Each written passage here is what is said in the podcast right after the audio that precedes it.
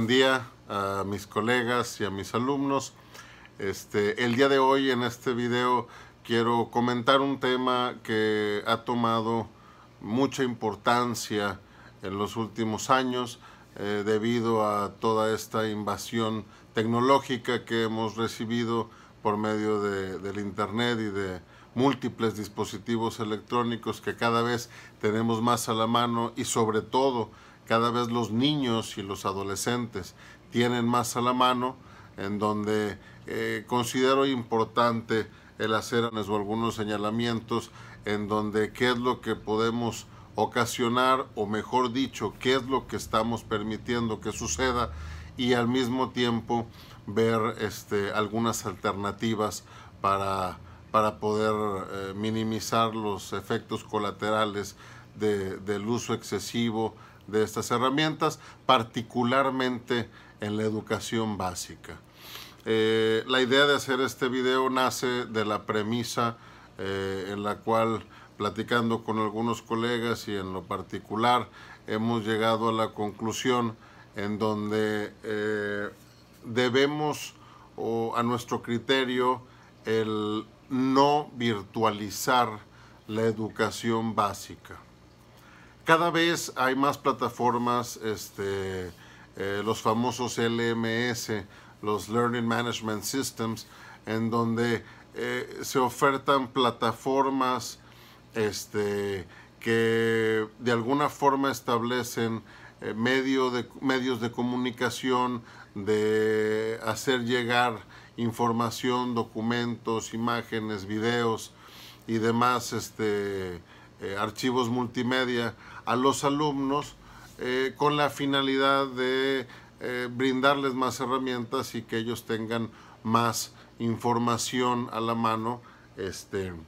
para, para la realización de sus actividades y por ende para la adquisición del, de los conocimientos que marcan las currículas académicas de, de, de cada país o de cada localidad en donde se, se estén eh, promoviendo este tipo de, prácticas, de usos.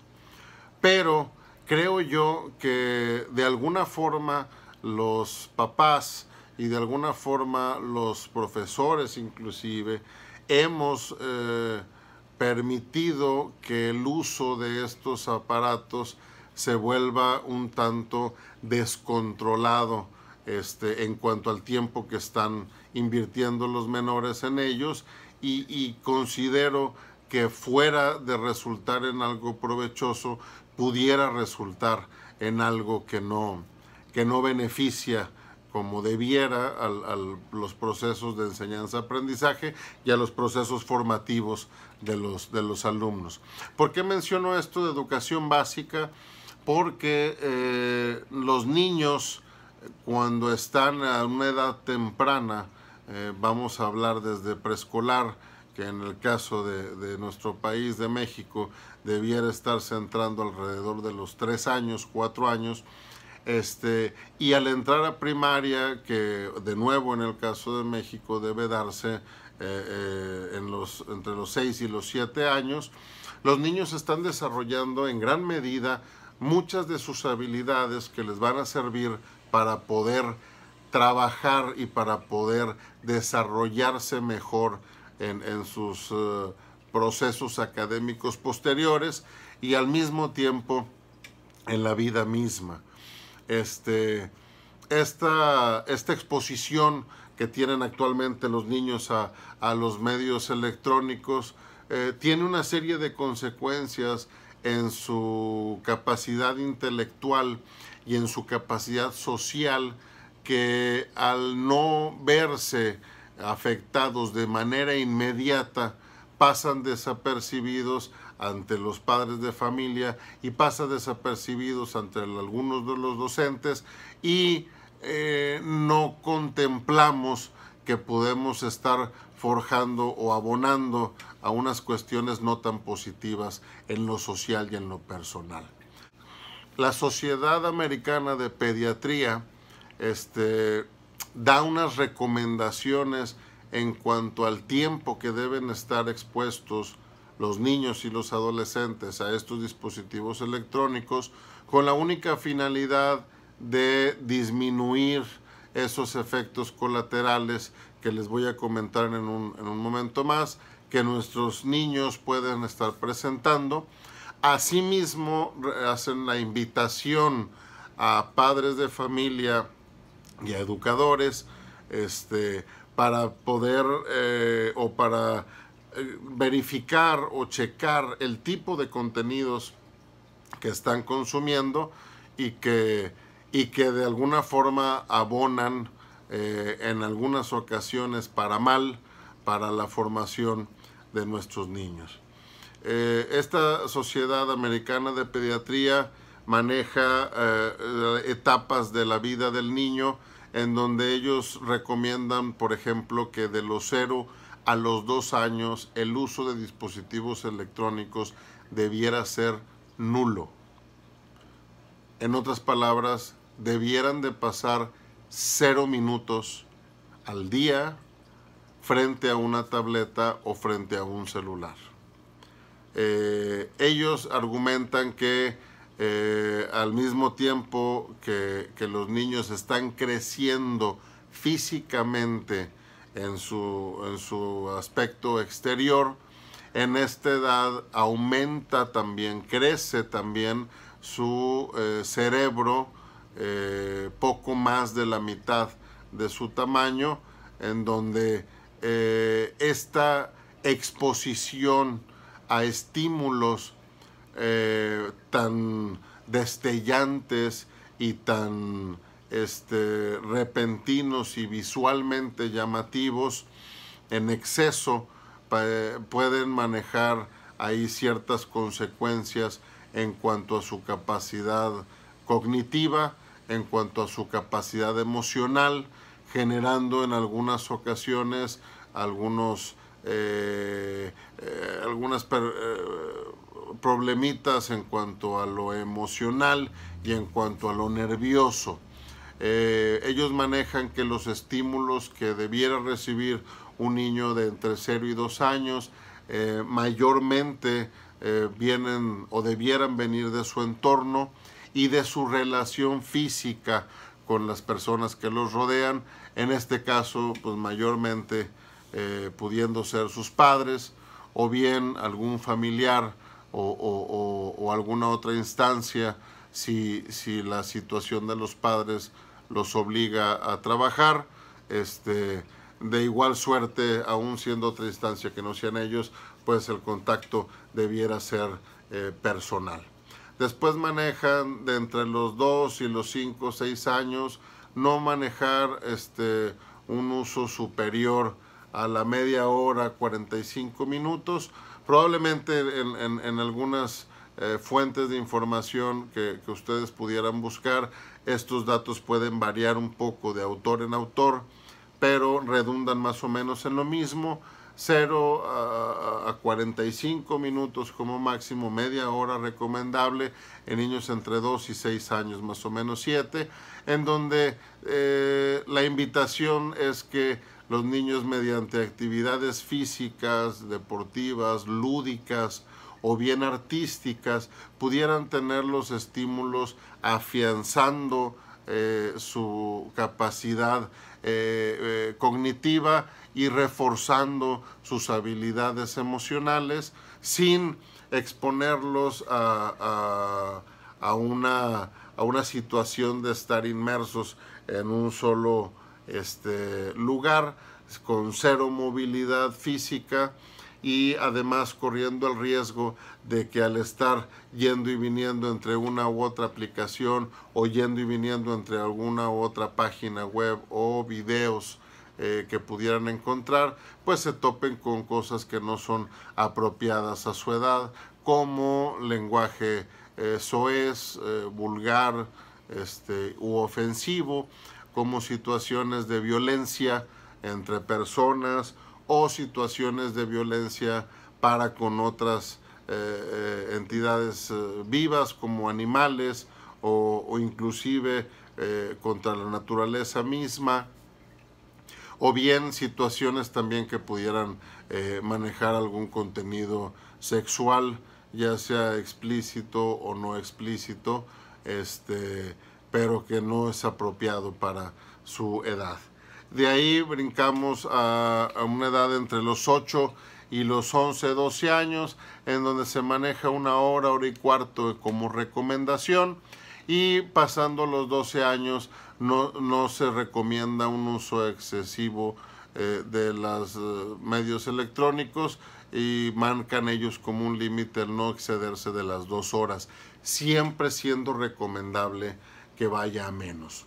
Entonces, mm, ¿qué pasa con la educación básica? cuando queremos de alguna forma porque está de moda o porque lo hizo este otro país este, y ha estado obteniendo ciertos resultados que, aparentemente son atractivos y que pudieran ser deseables. ¿Qué pasa cuando la, mercadotecnia nos arrastra a decir esto es lo que está in, por así decirlo, y de alguna forma tenemos que eh, tenemos que compartir esa práctica o tenemos que estar eh, también en, en, la misma onda o en el mismo juego. Y nos, nos eh, orillamos o nos hemos puesto en una posición en donde cada vez más contenido académico está vertido en estas plataformas electrónicas en donde eh, la sociedad cada vez da más importancia a tener un reporte o un número o un comentario o, o inclusive un emoji en, en, su dispositivo respecto a la preparación o a la clase o al proyecto que están realizando sus hijos, más allá de poder este, permitir o provocar o invitar a que la interacción se haga persona a persona, en donde el papá o la mamá en casa a la hora de apoyar en un proyecto pudiera compartir de viva voz con, con sus hijos lo que conocen acerca del tema y apoyarse con los dispositivos electrónicos y no nada más decirle búscalo en internet y ahí tienes la información y, y se acabó la, la plática conmigo. De igual suerte, los docentes tenemos la responsabilidad, sí, de estar inmersos en esta oleada tecnológica que vive la, educación hoy en día, pero también sobre, sobresaltando y valorando la, interacción que los alumnos tienen con nosotros, al mismo tiempo la que nosotros tenemos con ellos y, entender que es ahí en donde se da la mayor parte del desarrollo a nivel persona, que siendo niños y estando en una fase de desarrollo, esa preparación a nivel persona resulta medular para poder tener una eh, estabilidad y un balance académico, emocional y social en la vida de los niños. Este, recordemos que, que al final de la historia los que están detrás de toda esta generación de eh, artefactos electrónicos y los que están detrás de la generación de estas aplicaciones y estas plataformas que facilitan de alguna manera el desarrollo de las clases y de la impartición de la currícula académica, están pretendiendo o deben de estar pretendiendo a complementar la educación que reciben los niños, nuestros hijos, nuestros alumnos, y no a suplir a las personas. Quiero que quede bien claro, ya para cerrar este tema, que no estoy en contra del uso de la tecnología. Por el contrario, considero que hay muchas herramientas que resultan sumamente valiosas que nosotros en nuestra época de, de preparación formativa cuando niños no teníamos al alcance